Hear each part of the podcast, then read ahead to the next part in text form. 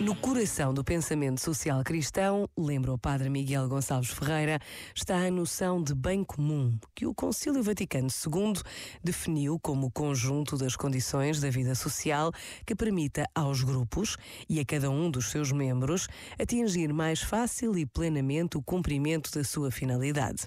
E a primeira das finalidades é a fidelidade à vida que nos é confiada, pessoal e coletivamente.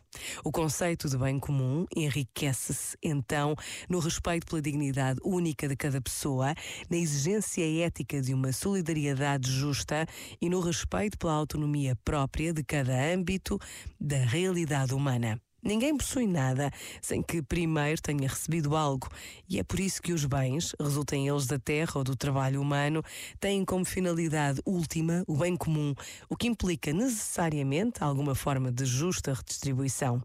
Mais do que donos, ultimamente, somos administradores. Este momento está disponível em podcast no site e na app.